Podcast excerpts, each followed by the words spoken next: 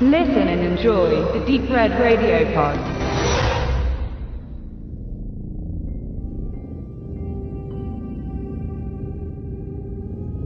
Es ist immer löblich, wenn ein motiviertes Kollektiv mit wenig Geld einen Film verwirklichen möchte. Besonders Horrorfilme bieten sich dabei an. Man braucht nicht zwingend eine herausragende Idee, man muss nur effektiv sein. Und wenn man für eine packende Atmosphäre sorgt, ist selbst ein mangelhaftes Drehbuch verzeihlich. Bei Komödien oder Dramen ist das nicht so einfach. Im Horror ist es kein Problem, zu zitieren, sich anzulehnen. Wenn man es geschickt verpackt, wird aus einfallslosem Diebstahl Tribut dass The Blair Witch Project Inspiration für The Monster Project war, wird einem nicht nur klar wegen des gewählten Found-Footage-Looks, sondern weil es unmittelbar am Anfang von einem der Protagonisten explizit erwähnt wird. Und prinzipiell ist die Verbindung noch viel tiefer, denn inhaltlich stehen die beiden Independent-Produktionen nahe beieinander. Ein Filmteam möchte eine Dokumentation drehen. Im The Monster Project sollen in einem heruntergekommenen Haus drei echte Monster interviewt werden. Das heißt Menschen, die sich selbst für Monster halten. Und die Rede ist nicht von humanen Monstern wie Mördern, Vergewaltigern oder ähnlichen, Grenzüberschreitern einer gesunden Gesellschaft, sondern klassischen Kreaturen des Schreckens. Ein Vampir, ein von einem Dämon besessenen Mädchen und ein Gestaltenwandler sollen befragt werden. Und wie unschwer zu vermuten ist, wird aus der dokumentarischen Freakshow alsbald bitterer Ernst.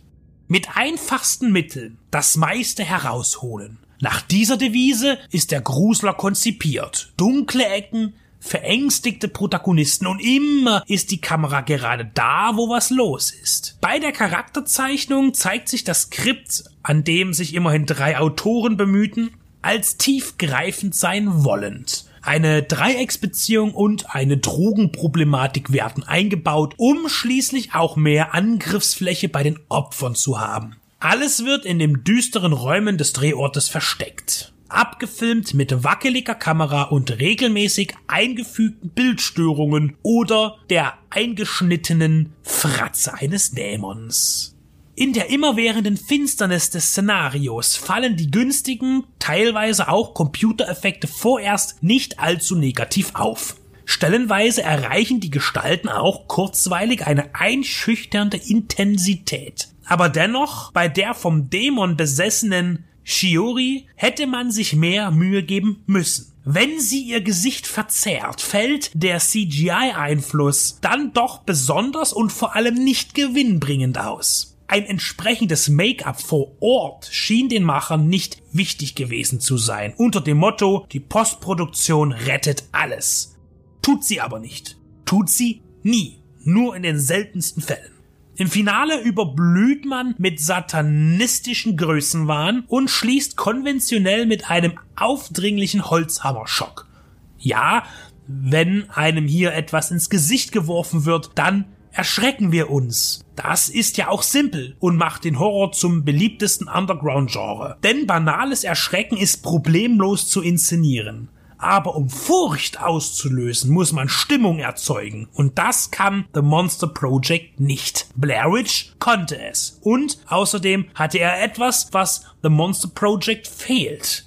Die Innovation. Die sogenannten Filmchecker sagen verächtlich in ihrem Pressetext auf dem Backcover von The Monster Project, dass The Blair Witch Project Schnee von gestern sei.